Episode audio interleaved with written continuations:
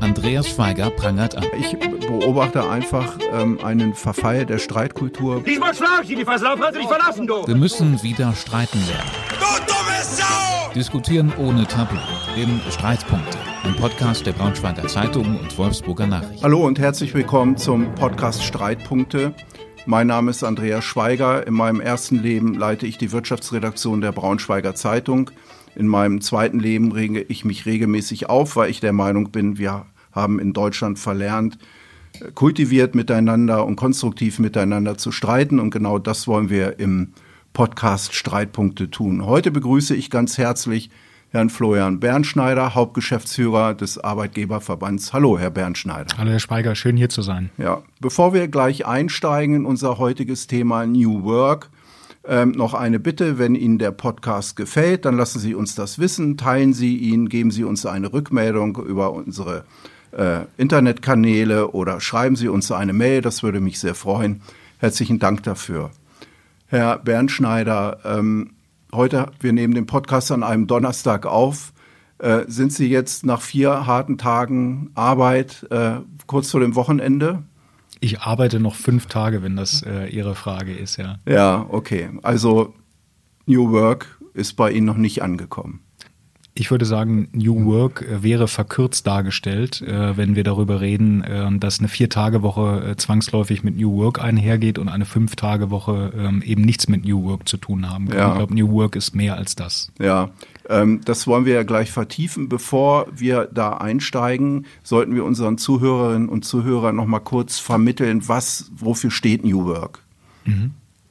Ja, New Work ist mittlerweile ja fast ein Sammelbegriff für so ziemlich alles, was fancy in der Arbeitswelt ist. Und ähm, deswegen ist es fast leichter zu sagen, was New Work alles nicht ist. New Work ist zum Beispiel nicht ähm, der Tischkicker, der Obstkorb oder das Fahrrad an der Wand. Und äh, so erlebe ich die Diskussion häufig, dass ähm, alles, was modern und schick ist, wird dann gleich mit diesem Label belegt.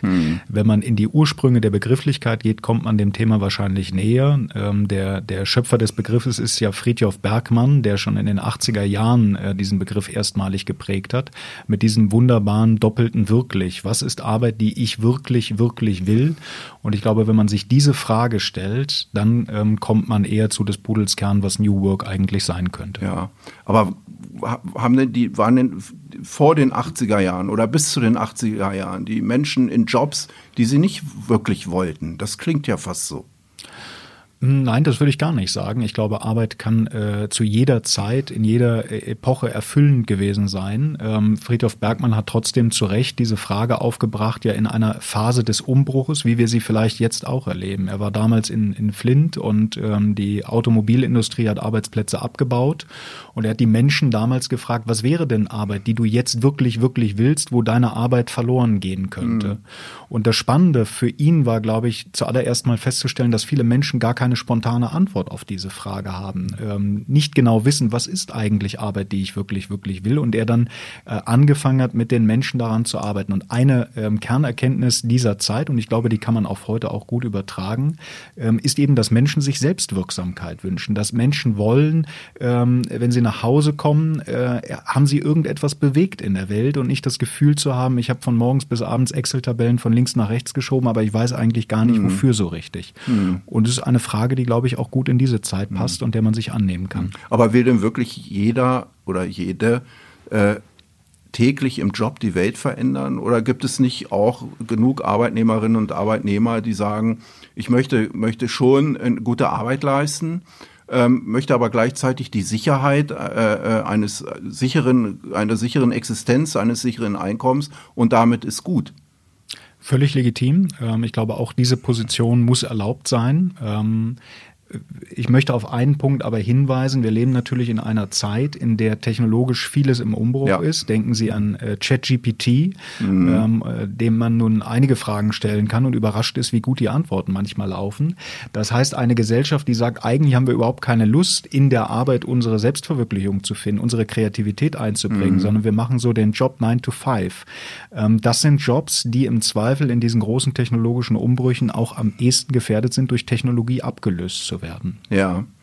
Wie sieht denn aus Ihrer Perspektive, aus Perspektive des, der Arbeitgeber, New Work idealerweise aus?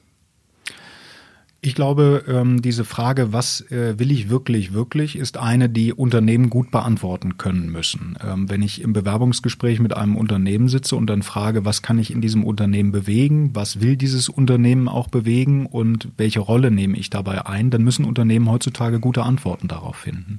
Und ähm, wir merken das ja auch, dass auch große Konzerne Schwierigkeiten haben, Leute zu finden, weil Geld alleine diese Fragen eben nicht beantworten kann.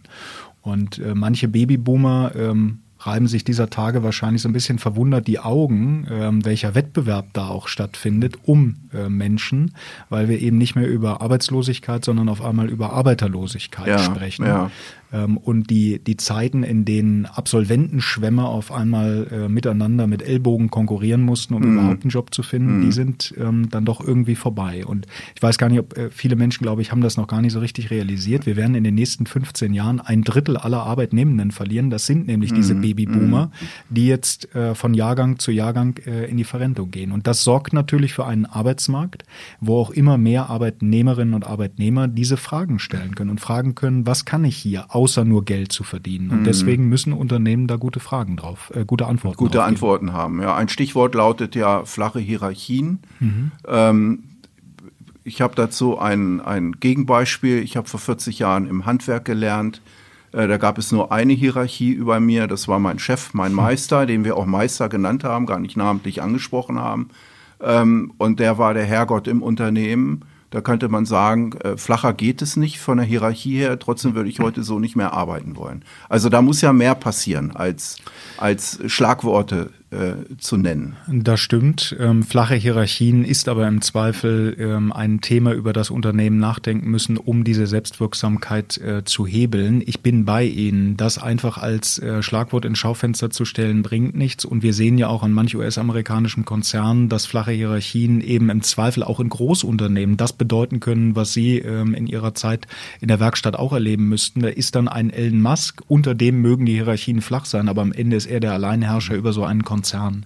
Und ich glaube, das ist auch nicht das, was Menschen dann unter Selbstwirksamkeit verstehen, sondern wünschen sich natürlich mitreden zu können, mitentscheiden zu können, ihren Beitrag zu leisten, damit eine Mission eines Unternehmens gelingt. Aber, und das ist mir auch wichtig, ähm, man darf als Unternehmen trotz dieser Beteiligung nicht in ellenlange ähm, Diskussionsprozesse ohne, ohne Ergebnis geraten. Ja. Und das ist auch ein Grund, warum wir äh, zum Beispiel die Diskussion über Agilität, das ist auch so ein Bullshit-Bingo-Wort, was von HR-Lern dann gerne in den Raum gestellt wird, ist eine zentrale Diskussion, weil sie nämlich auf der einen Seite Beteiligungschancen, flache Hierarchien verbindet mit trotzdem schnellen Entscheidungswegen. Und wenn man sich diesen Organisationsfragen nicht stellt, dann wird man Schwierigkeiten haben, Hierarchien abzubauen und trotzdem erfolgreich zu sein. Genau, also Abbau von Hierarchie, mehr eine größere Selbstwirksamkeit. Ähm, das klingt alles super. Dahinter verbirgt sich ja aber auch ein höheres Maß an Eigenverantwortung, wenn ich es wenn ich's richtig interpretiere. Ja. Kann das jede und jeder, will das jede und jeder tatsächlich Verantwortung übernehmen? Wer hat dann am Ende den Hut auf? Und wer steht, steht hinter mir? Wer stärkt mir den Rücken? Ja. Ähm, denn wenn ich mehr Verantwortung übernehme und das mehr in die Breite geht, dann äh, mache ich ja auch Fehler, ganz klar. Ja. Also es ist genauso, wie Sie beschreiben. Es heißt zum Beispiel auch, dass ähm, Karrierewege sich ändern müssen. Wir sind es bisher gewohnt, dass man Karriere macht, wenn man Personalverantwortung übernimmt. Ja, je mehr Leute unter mir arbeiten, desto höher stehe ich auf der Karriereleiter. Das muss man aufbrechen. Es muss Karriere möglich sein, auch ohne Menschen unter sich zu führen, sondern auf Augenhöhe mit anderen zu sein. Das ist ein Thema, aber Sie sprechen es völlig richtig an. Ähm, der Einzelne muss in dieser Arbeitswelt bereit sein, mehr Verantwortung zu tragen als in der Vergangenheit. Und man muss sich vielleicht auch fragen, ob unsere Ausbildungswelt, ob unsere Schulen darauf vorbereiten, eigentlich so eine Funktion und Rolle in Unternehmen einzunehmen. Ich entnehme Ihrer Frage, dass Sie, dass Sie, dass dahinter Ihre These steht, dass Sie nicht vorbereiten. Ja, ich ähm, bin, bin wirklich kritisch mit der Art und Weise, wie wir Menschen ausbilden und auf die Arbeitswelt vor, vorbereiten. Und das gilt, das äh, fängt im Grunde in der Schulzeit an. Unsere Arbeitswelt äh, wandelt sich im Moment radikal. Wir, wir diskutieren ja diese Fragen von New Work gerade und wir bilden im Grunde aus wie vor 50, 60, 70 Jahren. Und ähm, das ist nicht nur eine kulturelle Frage von wie viel Hierarchieebenen habe ich, sondern auch eine Frage, wie welche Rolle spiele ich eigentlich als Mensch neben künstlicher Intelligenz, ChatGPT, Robotern und Co. in dieser mhm. Arbeitswelt? Und äh, all das sehe ich im, im Bildungswesen in dieser Form noch nicht. Also mhm. ich, äh, wir, wir erkennen ja klar, dass künstliche Intelligenz zum Beispiel überall da limitiert ist, wo sie nicht in ihrem Silo tätig sein kann. Mhm. ChatGPT ist, ist, ist großartig, um zum Beispiel redaktionelle Texte zu schreiben. Mhm. Ähm, die sind dann vielleicht nicht so gut. Wie, Einfache redaktionelle ja, Texte. genau. Noch, muss man ja auch immer sagen, ja. noch, noch einfacher. Wer hätte ja. gedacht, dass es jetzt schon so gut geht und mhm. wer weiß, was in 10, 15 Jahren aus dieser ja. künstlichen Intelligenz kommt. Ich glaube, menschliche Kreativität ist äh, da überlegen, aber man muss dann eben auch Kreativität fördern, damit es geht. Was ChatGPT aber nicht kann, ist äh, autonom Autofahren. Mhm. Ähm, das kann wiederum eine andere künstliche Intelligenz. Und da sieht man schon daran, dass künstliche Intelligenz in ihrer Silo, in ihrem Silo sehr stark sein kann. Aber überall da, wo man das Silo verlässt oder Silos miteinander vernetzt, wird es schwierig. Mhm. Dann wäre doch der erste Schritt, den unser Bildungswesen gehen muss, ähm, äh, diese Fächersilos aufzubrechen und nicht zu sagen, wir haben jetzt 45 Minuten Deutsch, dann 45 Minuten Erdkunde und dann 90 Minuten Mathe, mhm. sondern sich mal zu fragen, wie kann eigentlich fächerübergreifende, äh, fächerübergreifende fächerübergreifender Unterricht aussehen. Mhm. Diskussionen, die ich so nicht erlebe im Bildungswesen, die ich aber eine von vielen für notwendig mhm. halte. Aber äh, so wie Sie das ausführen, das ist ja alles nachvollziehbar, müsste ja aber das Bildungswesen dann auch dahin gehen, stärker an der Persönlichkeitsbildung zu, zu arbeiten. Denn wenn wir die Menschen befähigen wollen, mehr Verantwortung zu übernehmen, bedarf das ja eine, eines gewissen Reifegrades da kann ich ja nicht unvorbereitet reingehen. Ja, auf jeden Fall. Es ist der erste Schritt, ähm, äh, leading myself, mich selbst erstmal zu führen, bevor ich irgendwie im Unternehmen Verantwortung übernehmen mhm. kann. Und das müssen äh, möglichst Schülerinnen und Schüler schon erkennen, was Eigenverantwortung ähm, dann auch bedeutet, in all seinen Facetten übrigens. Mhm. Ähm, und auch mit allen Schutzschirmen, die wir heutzutage brauchen. Ich will vielleicht noch ein anderes Beispiel geben. Was uns ja auffällt, ist unter unter welchem permanenten Stress man steht in dieser Arbeitswelt. Da blinkt hier was, da piept da was auf und mhm. so weiter. Wie wichtig ist es da als Mensch trotzdem Fokus halten zu können, konzentriert zu bleiben, auf einem Thema äh, bleiben zu können? Ähm, die Frage, ob zum Beispiel Meditieren in Schulen nicht eine größere Rolle spielen sollte, nicht im Sinne von Spiritualität, sondern einfach im Sinne von, sind wir auch bei Ablenkungen in der Lage, uns auf einen Punkt zu konzentrieren, mhm. unheimlich entscheidend. Und trotzdem äh, habe ich nicht das Gefühl, dass das in der bildungsschulpolitischen Debatte eine Rolle spielt. Mhm. Jetzt ist ja, ähm, die Frage wird Ihnen wahrscheinlich nicht so gefallen, ähm, Verantwortung in der Vergangenheit immer verbunden gewesen, auch mit, äh, mit, mit Einkommen. Mhm. Das heißt, ähm, müssen die Menschen dann auch besser verdienen, wenn sie mehr Ver Verantwortung übernehmen? Also klar, der, der Verdienst ist immer abhängig von, von der Wertschöpfung eines Unternehmens. Auch diese Debatte muss man vielleicht mal wieder zusammenführen, zu sagen, dass ein Unternehmen nur jene Löhne zahlen kann, die es auf der anderen Seite erwirtschaftet. Aber das, was ich gerade versuche zu beschreiben, ist ja eine Welt, in der ähm, durchaus noch eine wesentlich höhere Prosperität möglich ist. Ja, wir mhm. leben dieser Tage auch äh, häufig die, die Diskussion, gibt, ist überhaupt noch äh, wirtschaftliches Wachstum möglich, auch im, in, in den planetaren Grenzen, die uns zwangsläufig zwangsläufig mhm. gesetzt mhm. sind. Ich würde immer sagen, ja. Und äh, wer mit offenen Augen durch die Welt geht, sieht im Grunde auch, welche Potenziale in vielen Unternehmen an vielen Stellen eigentlich noch schlummern, wenn man eine Arbeitswelt schaffen könnte, in der Menschen mehr ähm, Verantwortung für ihren eigenen Wirkungskreis übernehmen können, mhm. Dinge verändern können etc. Und äh, wenn wir diese Wachstumskräfte dann äh, entfesseln, dann müssen die Mitarbeiterinnen und Mitarbeiter da natürlich auch dran partizipieren. Mhm. Dann müssen Gehälter steigen. Das ist ja auch ist ja auch gar nichts Neues, dass eine Gesellschaft, die äh, die fortschreitet, die Entwicklungssprünge macht, ähm, auch immer eine Gesellschaft ist, in der äh, Menschen mehr Geld verdienen als vorher. Mhm. Ähm, Sie haben eben von, von Potenzialen gesprochen. Nennen Sie doch mal zwei, drei Beispiele. Naja, also ich glaube, wir müssen äh, nur mal schauen, wie sehr uns mittlerweile Bürokratie in den Unternehmen in alltäglichen Fragestellungen äh, wirklich lähmt. Und das äh, fängt bei Datenschutz an, Brandschutz, äh, die, die, die Klassikerthemen, wo, äh, wo Unternehmen wirklich die Chance hätten, viel, viel weiter zu sein, wenn man nicht mhm. permanent in, in, in solcher äh, Bürokratielähme unterwegs wäre. Äh, ich glaube, allein wenn man diese Fesseln sprengen würde, dann gäbe es unheimliche Möglichkeiten, dass Unternehmen weiter wachsen. Ich mache mir große, große Sorgen, auch wenn ich Startups angucke, ähm, wie groß die Chancen eigentlich sind, aus Deutschland heraus noch zum Global Player zu wachsen. Mhm. Weil sie haben im Grunde, Startups kommen noch ganz gut auf die Beine, aber sie haben so eine Todeszone, die wir mittlerweile aufbauen, mhm. die irgendwo zwischen 250 und 2000 Mitarbeitern liegt. Das sind, äh, Politik hat schon verstanden, man muss Kleinstunternehmen schützen. Deswegen bei allen möglichen äh, bürokratischen Verordnungen werden die, die kleinen Unternehmen unter 250, unter 50 Mitarbeiter immer ausgespart. Aber wenn sie dann erstmal in dieser Größenordnung sind, dann greift äh, Bürokratie voll zu. Dann brauchen sie für 350 Sachen irgendwie Sonderbeauftragten, die allmögliches dokumentieren. Und dann äh, verlieren sie genau in dieser Phase, wo sie vom Mittelständler die Chance hätten, vielleicht wirklich zu einem großen Player auf der Welt zu wachsen, verlieren sie ähm, das entscheidende Potenzial. Und das macht mir große Sorgen. Ja, okay. Ähm, wenn New Work tatsächlich so käme, wie Sie das beschreiben, ist das eigentlich, würden, aus Ihrer Wahrnehmung, folgen die Unternehmen da mit dem Wunsch tatsächlich der Arbeitnehmer? Oder ist es doch mehr das Wunschdenken der, der Unternehmen, mehr Verantwortung zu delegieren, um mehr Wertschätzung zu generieren. Wertschöpfung, Entschuldigung ich sehe den Widerspruch gar nicht. Ich sehe nicht, dass diese Arbeitswelt jetzt dem einen mehr nützt als dem anderen. Ich glaube, wenn man es ähm, konsequent durchdenkt, ist das eine Arbeitswelt, die für Mitarbeiterinnen und Mitarbeiter eine, eine erfüllendere ist, mhm. die für Unternehmen aber eben auch größere äh, Wertschöpfungspotenziale mit sich bringt. Mhm. Und anders kann es eigentlich auch nicht sein. Und es ist eine Diskussion, die vielleicht dieser Tage auch manchmal auseinandergeht, wo wir ähm, äh, Unternehmen sehen, die sich fast überfordert fühlen fühlen von Anforderungen von jungen Mitarbeiterinnen und Mitarbeitern, was sie sich nicht alles von dieser neuen Arbeitswelt äh, wünschen. Ähm, äh, man muss als Unternehmen dann auch irgendwann mal sagen, stopp, das, das ist ein Bereich, den können wir gar nicht mehr erfüllen. Ich äh, will Ihnen äh, vielleicht auch, auch deutlich machen, dass diese Diskussion im Grunde längst in diesen Maximalpendeln unterwegs ist. Wir haben vor zwei, drei Jahren auf jedem HR-Kongress diesen Purpose-Begriff vor uns hergetrieben. Also was ist der Purpose des Unternehmens, der tiefere Sinn und Zweck? Mm, und die HR-Verantwortlichen waren konfrontiert mit einer jungen Generation an Arbeitnehmenden, die das eingefordert haben. Sie wollen den tieferen Sinn Sinn ihres Lebens finden, indem sie in diesem Unternehmen arbeiten. Mhm.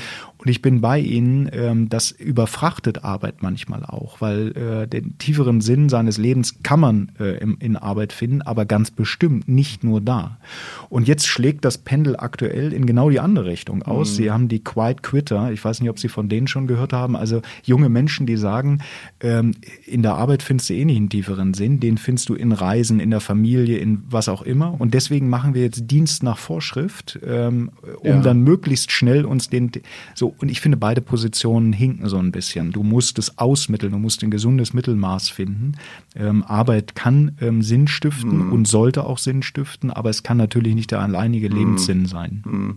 Äh, und andere Facetten der, der, des äh, New Work äh, sind ja zum Beispiel Vereinbarkeit von Beruf und Familie. Also das diskutieren wir ja auch schon lange.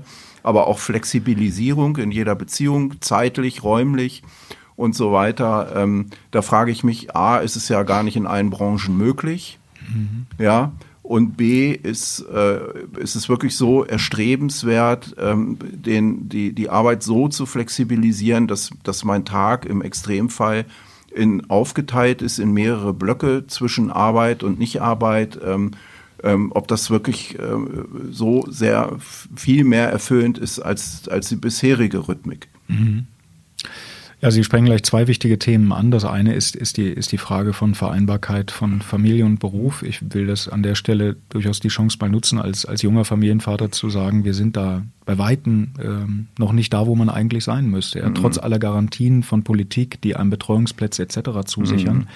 Und das wird im Grunde schon daran klar, wenn Sie sich bewusst machen, ich glaube, wir haben 62 Ferientage ähm, und es gibt 30 Urlaubstage in den allermeisten ja, Jobs. Ja. Und selbst wenn beide Partner ihre Urlaubstage dann nacheinander nehmen und man mhm. als Familie gar nicht mehr komplett, merken Sie schon, da ist mhm. irgendwie ist da, ist da ein Gap, ja. ja. Ähm, und wenn dann nicht die, die Großeltern da sind, weil die in einer anderen Stadt leben, weil von unserer Generation viel Mobilität gefordert wird oder weil die einfach im Urlaub sind mhm. und, und als Babyboomer ihr, ihr, ihren Ruhestand genießen, dann kriegst du das nicht hin, mit zwei Vollzeitjobs ähm, wirklich ähm, Familie und Beruf unter einen Hut zu kriegen. Und das muss man auch in der Deutlichkeit aussprechen. Und deswegen wird es immer wieder dazu führen, dass von äh, zwei erwachsenen Menschen, solange das Kind in einem kritischen Alter ist und Betreuung braucht, wahrscheinlich nur 1,5 irgendwie ordentlich mhm. arbeiten mhm. können. Das werden die Unternehmen alleine auch nicht auflösen können, mhm. sondern äh, da muss man Staat schon in die Pflicht nehmen, Betreuungsangebote zu schaffen, die das ermöglichen. Mhm. Ähm, wir als Unternehmen würden gern unseren Beitrag leisten, aber ich kann Ihnen sagen, wenn Sie zum Beispiel darüber nachdenken, eine Betriebskita zu eröffnen, was für Diskussionen Sie haben, wie das Außengelände gestaltet sein muss, wie hoch die Toilettenfenster, Griffe und sonst was sein mhm. müssen, mhm. allein danach haben Sie schon keine Lust mehr, ganz mhm. geschweige davon, dass das finanziell äh, kein, kein leichter Akt ist. Ja. Was ist mit der Flexibilisierung? Die Flexibilisierung von Arbeitszeit ähm, ist für viele Menschen erstrebenswert. Auch die Flexibilisierung des Arbeitsortes ist für viele Menschen mhm. erstrebenswert. Ich kann das auch nachvollziehen und äh, verstehe aber auch Ihre Position, wenn man sagt, ich möchte genau das gerade nicht, möchte klar abgegrenzte Phasen haben. Und ich glaube, beide Positionen sind legitim. Ähm, und am Ende gibt es noch eine dritte Position, nämlich die des Unternehmens, die auch irgendwie äh, ihre Berechtigung hat.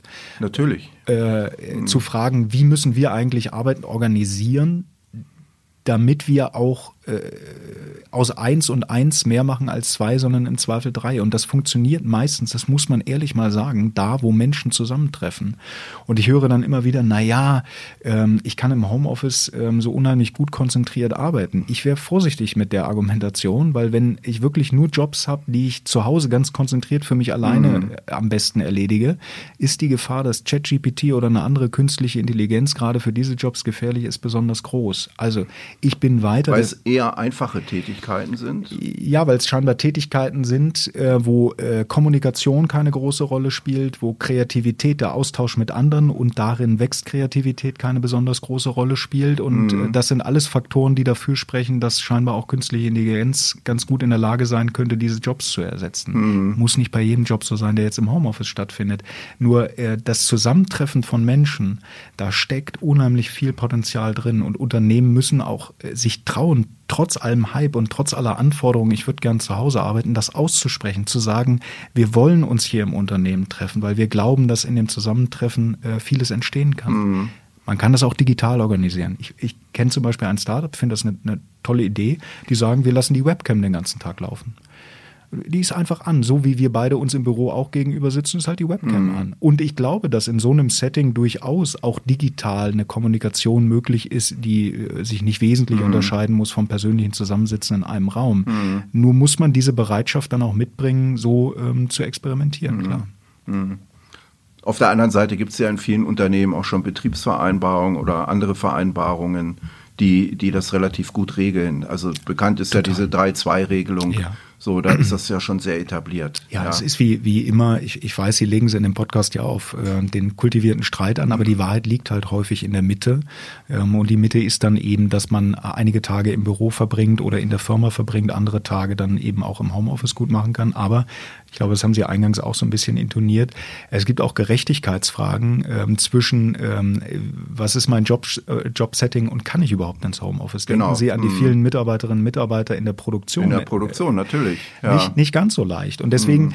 Äh, vielleicht nochmal zurück zum, zum Eingang, wenn Sie über New Work sprechen, dann würde ich immer empfehlen zu sagen, New Work bedeutet für uns nicht mobiles Arbeiten, weil dann sind Sie spätestens bei Produktionsmitarbeitern raus, sondern New Work heißt zum Beispiel dann eben wieder die Selbstwirksamkeit, können Sie Schichtpläne tauschen. Wenn mhm. wir beide in der Produktion mhm. arbeiten, können wir beide eigenverantwortlich unsere Schicht tauschen, ohne dass irgendein Vorgesetzter Ja oder Nein sagen mhm. muss. Wenn Sie eine Unternehmenskultur haben, in der das möglich ist, dann geht New Work auf einmal auch in der Produktion. Ja, okay. Ähm ein Punkt, den ich eben auch schon angesprochen habe, Flexibilisierung der Arbeitszeit, wenn, wenn sozusagen die Arbeitszeit während des Tages in Blöcke aufgeteilt wird. Ist das so erstrebenswert, dass ich also äh, mich sozusagen 100 Prozent möglicherweise den Bedürfnissen des Unternehmens anpasse, von, ich spinne jetzt mal von, von 9 bis 11, von 14 bis 16 und dann nochmal von 18 bis 20 Uhr arbeite? Ich glaube, es sind in den seltensten Fällen die Bedürfnisse des Unternehmens, ähm, die diese Blöcke ähm, hervorbringen, sondern in den meisten Fällen dann doch eher die äh, Bedürfnisse im privaten Raum. Und ich, ich kenne das selber, dass man dann sagt, wäre schon schön, wenn ich um 18 Uhr mit der Familie esse, um dann mm. vielleicht nochmal einen Turn im Anschluss zu machen. Mm in der perfekten Welt, Herr Schweiger, ist, äh, wäre es wahrscheinlich auch für mich schöner zu sagen, meine Arbeitsblöcke sind alle ähm, äh, konsequent zusammen und äh, man äh, gleitet dann äh, in den nächsten Bereich und hat nicht diese permanenten Blöcke. Aber es hilft mir natürlich zu sagen, ich habe da auf, auf, der einen Seite den Job, ich bin in den entscheidenden Phasen bei meiner Familie und kann dann eben am, am Abend nochmal am Laptop sitzen. Nur da muss man ehrlicherweise sagen, so erstrebenswert das für Mitarbeiterinnen und Mitarbeiter ist, so schwierig ist es nach wie vor im Bereich Arbeitszeitgesetz das umzusetzen. Mhm. Wir wissen, wir haben die, die Mindest Mindestruhezeiten. Ja, klar. Muss man ja. ehrlicherweise sagen, für Führungskräfte gilt das arbeitsrechtlich gar nicht. Also ich mhm. leide darunter nicht, aber viele normale Mitarbeiterinnen und Mitarbeiter, die in, äh, arbeitsrechtlich nicht als Führungskraft gelabelt werden, ähm, müssten eigentlich diese Ruhepause diese Ruhepausen einzahlen. Und jetzt sind wir mhm. mal ehrlich, genauso wie in vielen Bereichen der Bürokratie, viele Unternehmen fragen schon gar nicht mehr mhm. danach, sondern sagen, mach einfach. Mach einfach, mhm. weil du mit dieser Bürokratie gar nicht mehr zurechtkommst sonst. Nur jetzt hat das Bundesarbeitsgericht uns ja vorgeschrieben, dass wir ähm, die Arbeitszeit sehr wohl dokumentieren müssen mhm. und spätestens dann bist du als Unternehmen im kurzen Gras und musst sagen, gut, wenn du es jetzt auch noch dokumentieren musst, ja dann lieber Mitarbeiter, dann geht diese Freiheit, die du dir vielleicht wünschst, leider nicht mehr. Mhm. Und das bedauere ich, weil man eigentlich drüber sein müsste. Mhm. Ähm, ich verstehe jeden, der sagt, wir müssen aufpassen, dass wir ähm, einfache Hilfsjobs nicht ausbeuten. Und ich gehe natürlich auch kritisch durch die Welt, sehe ähm, Paketboten und etc., wo ich sage, da muss man aufpassen, dass eine Flexibilisierung des Arbeitsrechts nicht dazu führt, dass die, diese Beschäftigungsverhältnisse noch prekärer werden.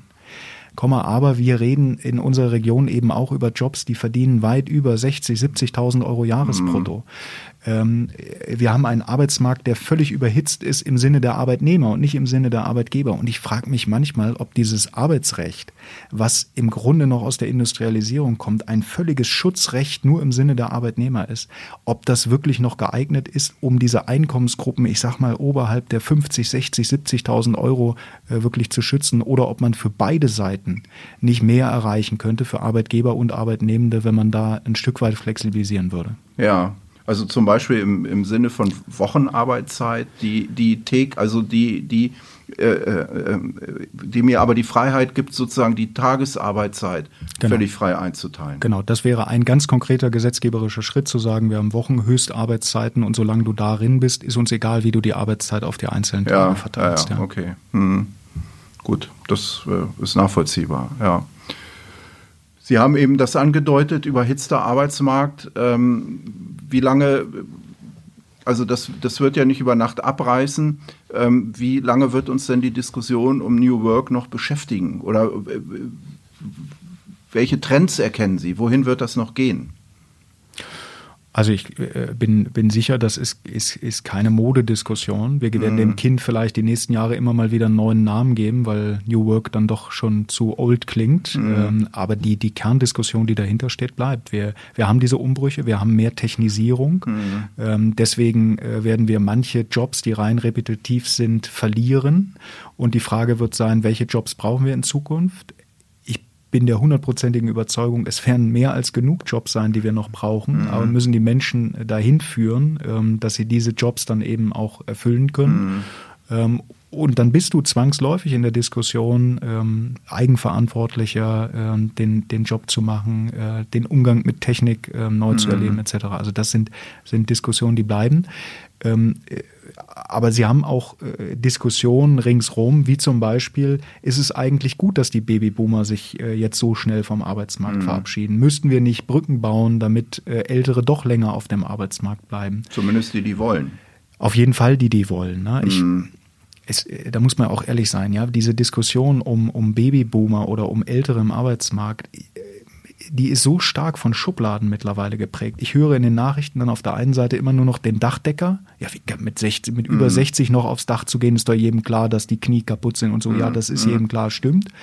Aber wenn man ehrlich ist, auf der anderen Seite nutzen wir die gleichen Schubladen. Also bewerben Sie sich mal als 62-Jähriger, als 60-Jähriger für einen Job im Büro. Mhm. Da werden auch viele sagen, na, ob der oder die noch die Kreativität ja, mitbringt. So, mhm. das heißt, egal äh, wo man mit 60 steht, man ist im Grunde auf dem Abstellgleis des Arbeitsmarkts. Ja. Und das darf nicht sein. Weder als Gesellschaft dürfen ja. wir so ticken, noch als, äh, als Arbeitgeber, weil wir diese Menschen dringend, dringend brauchen. Genau, ja. Und da muss es um Kompetenz gehen und um, was Sie gesagt haben, Kreativität und so weiter, Einsatzbereitschaft. Und wer das will, warum nicht? Na klar. Ich finde übrigens ganz spannend, Unternehmen, die sich umbauen, die sagen, wir wollen zum Beispiel flachere Hierarchien etc. haben, ähm, erleben in gerade dieser Generation große Fürsprecher. Mhm. Und das liegt auch daran, ähm, nehmen wir mal das mittlere Management. Ja? Also Sie haben als Unternehmen vor, das mittlere Management ähm, äh, abzuschaffen, weil Sie sagen, wir wollen flachere Hierarchien. Dann sitzen da Menschen in meinem Alter, also irgendwie mit Mitte 30, Anfang 40, die müssen das Einfamilienhaus abbezahlen, die waren es gewohnt, ihre mhm. komplette Karriere äh, darauf hinzumachen, ich muss Personal führen, damit ich mehr Geld verdienen kann. Ähm, die sind wie Blei. Ja, und das kann man auch gut nachvollziehen, dass gerade diese Generation blockt und sagt, nein, das, das ist doch meine innere Identität. Mhm. Und wo, wie, wie soll ich denn weiter Karriere machen, wenn nicht so? Und sie erleben gerade in, in Unternehmen äh, dann die Generation 55, Anfang 60, die sagt, das Einfamilienhaus ist abbezahlt. Und wenn ich jetzt überhaupt noch was Schönes in meinem Arbeitsleben äh, erreichen kann, dann ja äh, auch mitzugestalten, wie sieht eigentlich die Firma der Zukunft mhm. aus. Mhm. Und dann erleben sie auf einmal, dass die Generation, die man gern so beiseite schiebt, äh, zum größten Treiber von Transformation und Veränderung werden ja. kann. Okay, und das äh, kann ja aufgrund des Erfahrungsschatzes nicht nur, nur wertvoll sein. sein. Nur, ja, nur, nur wertvoll, wertvoll, sein. Oder so rum. Ja. Ähm, was aus meiner Sicht auch im Widerspruch steht, ist ja, ähm, zumindest erreicht mich das immer wieder, der Wunsch, Arbeitszeit zu reduzieren oder auf die Vier-Tage-Woche zu gehen. Ähm, Ad 1, können wir uns das überhaupt leisten im Sinne von äh, Arbeitskräftemangel, also wir, um, um alle äh, Aufgaben abzudecken? Und Ad 2, können wir es uns auch finanziell leisten? Also müssen wir dann nicht sagen, wenn wir auf die Vier-Tage-Woche gehen, dann muss das zwangsläufig zum Einkommensverlust führen. Mhm. Also äh, nochmal zu meinem Punkt. Ich glaube, am Ende äh, entscheidet die Produktivität eines Unternehmens darüber, was bezahlt werden kann und für wie viele Stunden. Wir als Arbeitgeber haben die letzten Jahre eigentlich versucht, wegzukommen von dem Thema von Präsenzkultur und eher auf Output zu setzen. Nicht zu fragen, wer sitzt am längsten in der Firma, sondern wer erzielt die besten Ergebnisse. Und dann ist eigentlich auch egal, wie lange du dafür brauchst. Hauptsache die Ergebnisse sind besonders gut. Und wenn wir in einer Welt leben, in der große Produktivitätssprünge möglich sind, weil wir neue Technologien nutzbar machen, weil wir eine neue Art der Kreativität einbringen, ja, dann wüsste ich nicht, warum wir in der Menschheitsgeschichte nicht wieder an einem Punkt stehen könnten, wo die Arbeitszeit runtergeht. Ich meine, die Arbeitszeit ging die letzten äh, Jahrhunderte immer weiter runter und mhm. es ist für mich nicht ausgeschlossen, auch in vier Tagen die Woche äh, das zu verdienen. Nur sich plump hinzustellen und zu sagen, ich will jetzt aber nur noch vier Tage die Woche arbeiten und es ist mir auch egal, ob mein Unternehmen dann noch genauso wertschöpfend ist wie vorher oder ob wir auf einmal Lücken im Produktionsprozess, das, das, das kann nicht funktionieren. Mhm. Also äh, vier Tage Woche ist, glaube ich, aus Arbeitgebersicht nicht per se ausgeschlossen. Es ist, äh, das ist denkbar und vorstellbar. Es gibt ja Beispiele dafür, ja. Aber man muss etwas dafür tun. Und ähm, dazu gehört dann auch, wesentlich flexibler über Arbeitszeit nachdenken zu können. Die, diese Studie aus Großbritannien, die die letzten Wochen äh, viel zitiert wurde. Genau, die, zur Vier-Tage-Woche, ja. Da muss man mal genau reingucken ähm, und auch mal fragen, was haben die Betriebe gemacht. Einige Betriebe haben zum Beispiel den Jahresurlaub verkürzt und haben gesagt, naja gut, aber wenn wir nur vier Tage die Woche arbeiten, brauchen wir denn dann wirklich noch 30 Tage oder reichen nicht vielleicht 20 Tage? Mhm. Andere Betriebe haben die, die täglichen Arbeitszeiten verschoben und gesagt, dann arbeiten wir halt nicht acht, sondern neun Stunden am genau. Tag mhm. und haben dadurch erreicht, den einen Tag frei zu kriegen kriegen. Mhm. Gerne. Lassen uns diese Diskussion miteinander führen. Nur die deutsche Debatte ist im Moment eher geprägt von äh, vier Tage arbeiten, das gleiche verdienen und in den vier Tagen auch nicht mehr machen, als man vorher gemacht hat. Das, das kann aus Arbeitgebersicht mhm. nicht funktionieren. Von wem wird die, wird die Debatte geprägt? Ist das ich weiß es gar nicht. In meinem persönlichen Umfeld erlebe ich nicht so viele Menschen, die diese Forderung äh, ernsthaft erheben, aber medial zumindest habe ich das Gefühl, ist das die, die Sau, die da mit den Überschriften durchs Dorf getrieben wird. Und ich ärgere mich ehrlicherweise auch, Herr Schweiger, dass äh, so viele Medien äh, so wenig dann auch mal analysieren, was steht in dieser äh, Studie eigentlich mm. drin. Ja? Mm. Das war beispielsweise, ähm, das war ja nicht eine, eine statistisch zufällige Auswahl an Unternehmen, sondern man hat aufgerufen, welche Unternehmen haben Lust, an einer Vier-Tage-Woche zu mhm. experimentieren. Mm implementieren. Also gab es eine proaktive Auswahl. Das ist vom Studiendesign so. Äh, dann die Frage, wie viele produzierende Unternehmen sind dabei? Die Tagesschau hat beispielsweise geschrieben, äh, es sind auch, auch äh, äh, produzierende Unternehmen dabei, zum Beispiel ein Fish-and-Chips-Geschäft. Ich kann da nur mü müde schmunzeln, wenn ich ja. wenn ein Fish-and-Chips-Geschäft jetzt sozusagen die, das, mhm. das äh, verarbeitende Gewerbe in, in äh, dieser Studie repräsentieren mhm. soll. Also guter, guter Punkt, sich mit dem Thema zu beschäftigen. aber im Konkreten vielleicht auch ein bisschen plakativ in der Überschrift. Ja, okay. Und aus meiner Sicht müsste man dann auch äh, zwingend diskutieren über das Thema Wohlstand und Wohlstandserhalt. Ja. Ja, äh, auf jeden Fall. Und das ist, glaube ich, die Kerndiskussion, der wir uns ähm, als, als Gesellschaft auch stellen müssen. In welcher Form können wir den Wohlstand, den wir heute haben, ähm, erhalten und was ist dafür notwendig? Und äh, ja, die Welt ist im Umbruch und ja, äh, unser, unsere Atmosphäre hat Grenzen und deswegen führen wir aktuell äh, Diskussionen um CO2 und Co. Und ich finde die alle berechtigt, bitte nicht falsch verstehen. Aber wir müssen uns auch eingestehen, wenn wir ein Modell von Arbeitszeiten, von Wirtschaft, von Umweltschutz in Deutschland entwickeln, mit dem wir unseren Wohlstand abwickeln, ähm, dann tun wir dem Klima und niemand anderem einen Gefallen, sondern dann sorgen wir dafür, dass andere Länder dieser Welt sagen, schaut mal her, so wie die Deutschen es gemacht haben, sollten wir es auf jeden Fall schon mal nicht machen. Und das ist ja der Beitrag, den wir leisten müssen. Wir müssen hier die Blaupause sein, wie, wie, wie Wertschöpfung, wie Wohlstand, vor allem wie industrielle Wertschöpfung möglich ist, ohne eben das Klima über die Maßen zu fordern und äh, äh den Klimawandel Einhalt mm, zu gebieten. Mm.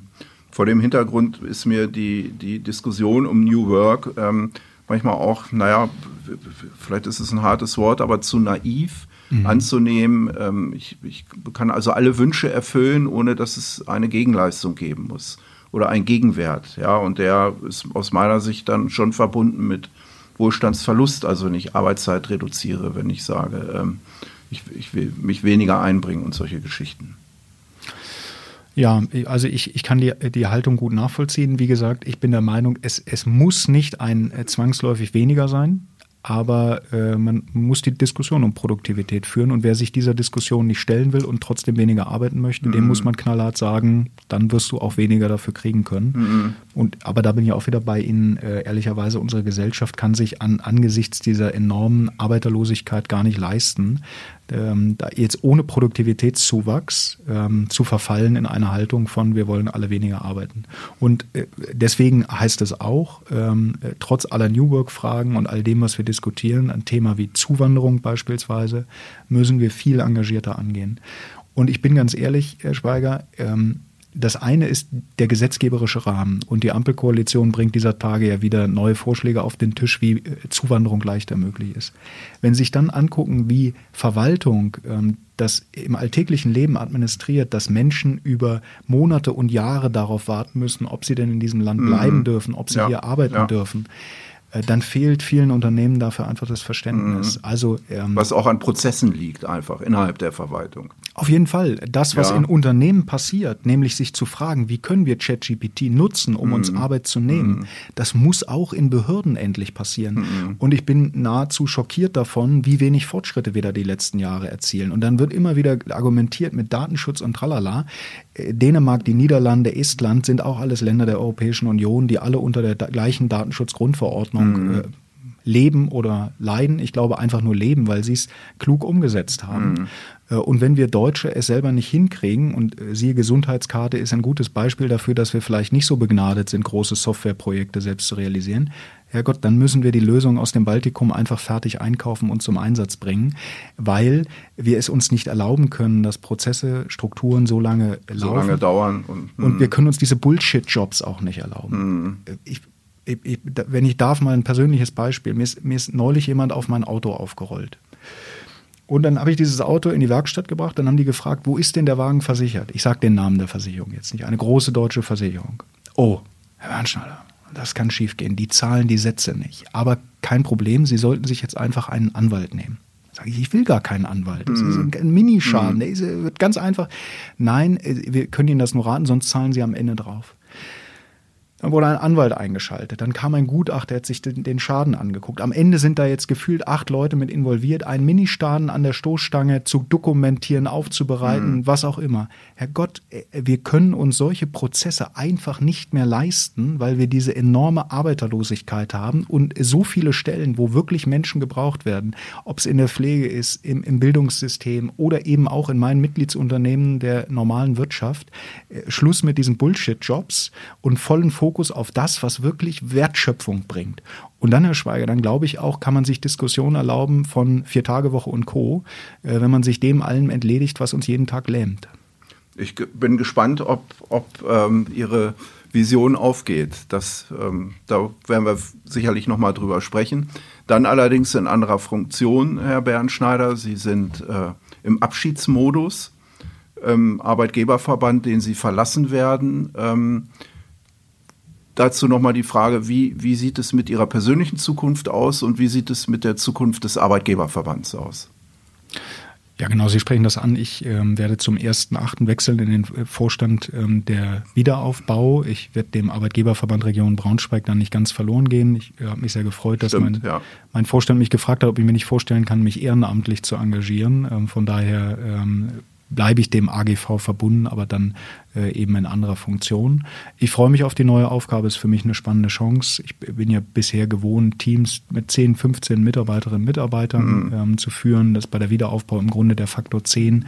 Ähm, auch die Frage ähm, äh, der, der finanziellen Kennzahlen, die es da zu bewegen gibt, ist, glaube ich, mehr als der Faktor 10. Also meine persönlichen Managementkompetenzen werden, glaube ich, nochmal herausgefordert und vor allem, wenn Sie den Bereich der Wohnungswirtschaft nehmen, da kristallisiert sich im Grunde wie im Brennglas all die großen Themen unserer Zeit. Die Frage, gelingt uns ähm, der Kampf gegen den Klimawandel ja oder nein, wird nicht unentschieden ähm, bei der Frage von Wohnen beantwortet. Ja. Frage von gesellschaftlichem Zusammenhalt, arm, reich, jung, alt in Quartieren, wie leben mhm. wir eigentlich miteinander, ähm, wird da entschieden. Und die Frage von Digitalisierung, welchen Einfluss hat das auf unseren Alltag, werden wir auch im Wohnraum und gerade da spüren. Von daher ist es eine unheimlich spannende Aufgabe, die da auf mich wartet und ähm, der AGV äh, wird in bewährter Weise trotzdem ein großartiger und toller Verband bleiben, denn ich habe einen tollen Nachfolger ähm, mit Lars Alt. Mehr Podcasts unserer Redaktion ja. finden Sie unter braunschweiger-zeitung.de slash podcast. Ich wünsche Ihnen viel Erfolg und einen wunderbaren Einstand in Ihrer neuen Aufgabe